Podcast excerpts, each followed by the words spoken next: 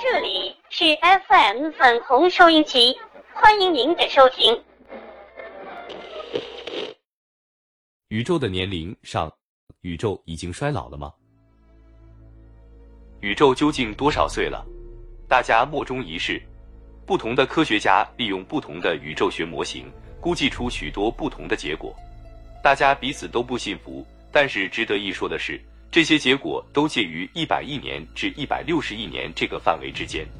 那些不同的宇宙学模型又是怎么回事？这个结果又是怎么估计出来的呢？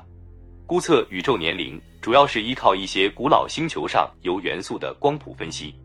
二零零一年，科学家利用南欧洲天文台的望远镜观察一颗编号为 CS 三幺零八二零零幺的古老的恒星。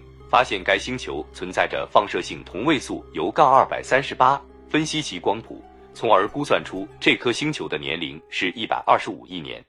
也就是说，宇宙的年龄至少有一百二十五亿年。当然，这个估计存在大约三十亿年的误差。这也是科学家第一次进行太阳系以外铀含量的量度。科学家解释说，这个方法和考古学上使用碳杠十四同位素来量度物质的年龄异曲同工。半衰期是放射性元素自动蜕变成为其他元素的过程中，到它本身还剩下一半时所需要的这段时间。很多关于时间的研究都是运用某种元素的半衰期来进行的，而在宇宙空间中，主要是选用放射性元素铀。研究表明，铀杠二百三十八同位素的半衰期是四点五亿年。为什么星球内部会有这些放射性元素呢？科学家也对此做出了解释。他们指出，在宇宙形成之初，大爆炸产生氢、氦和锂等各种元素，而这些比较重的元素是在星球内部产生。当星球死亡时，含有重元素的物质会随之破碎分裂，然后散布到周围的空间中，寻找机会和下一个星球结合。说起来有点玄妙，其实我们熟悉的贵金属黄金也是从别的爆炸了的星球上来到地球的。因此可知，愈老的星球对重元素的吸附也就越弱，其重元素的存在也会愈少。一些比较老的星球，重元素含量只有太阳的二百分之一。不只是铀，其他的一些重元素也可以用来估测星球年龄。科学家曾经尝试用土杠二百三十二同位素来估计宇宙的年龄。土是一种放射性金属元素，与中子接触时会引起核分裂。放能量的同时，也造成自身的衰变。土的半衰期是一百四十点零五亿年，比铀杠二百三十八长了三倍多，因而两种估计之间的误差也比较大。宇宙爆炸之前发生了什么？星系、地球、生命这些现象都是在什么时间形成的呢？这个问题萦绕了人们成千上万年。宇宙大爆炸说给出了解答。这种学说认为，宇宙诞生于一百四十亿年前的一次大爆炸中。大爆炸是物质不断膨胀并不断重新组合，逐渐衍生成为今天我们所见的星系、地球、生命和多姿多彩的宇宙万物。随着宇宙大爆炸理论横空出世，另外一个问题也比肩而来：既然万物产生于宇宙的大爆炸，那在大爆炸之前发生了什么？宇宙大爆炸是生命的起点。会不会同时又是前一个宇宙的终点？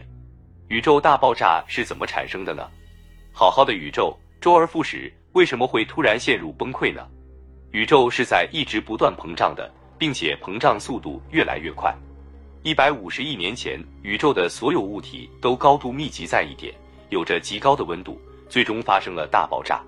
那么是什么在促使它不断密集加温呢？又是什么让宇宙加速膨胀的呢？是自然的神奇之手吗？这所谓的神奇之手就是宇宙常量。所谓宇宙常量，是对真空中的能量的数学表述，并用希腊字母的第十一个字母拉姆达表示。这种能量也被认为是神秘的暗能量，催促着宇宙不断加速膨胀。关于宇宙常量拉姆达，美国太空网的报道也揭露了一些鲜为人知的事情。当初。爱因斯坦首次提出宇宙常量，是想利用它来证明宇宙间实际存在一种能量，抗衡着星体间的重力作用。由于这种能量的存在，避免了各星体因为相互的吸引而合到起，进而导致整个宇宙的物质都融合成一体的局面的形成。因此他也想证明宇宙是静止的，没有生长也没有萎缩。但没过多久，爱因斯坦就抛弃了这个理论。他称自己犯下了一生中最大的错误。经广义相对论公式的推算，宇宙正在膨胀。相对论是爱因斯坦自己的观点，不破不立，所以相对论一个世纪以来经久不衰。天文学家埃德温·哈勃经过长期观察，也证实了宇宙确实是在膨胀。二十世纪九十年代末期，拉姆达这个神奇的字母，一如沧海遗珠，被科学家们重新拾起。一些天文学家发现，宇宙不仅仅在膨胀，而且正在以加快的速度密集的膨胀着。究竟是什么样的神秘力量主导了这一现象？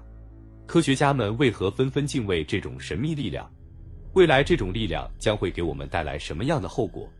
敬请收听《宇宙的年龄》下集：神秘的拉姆达力量。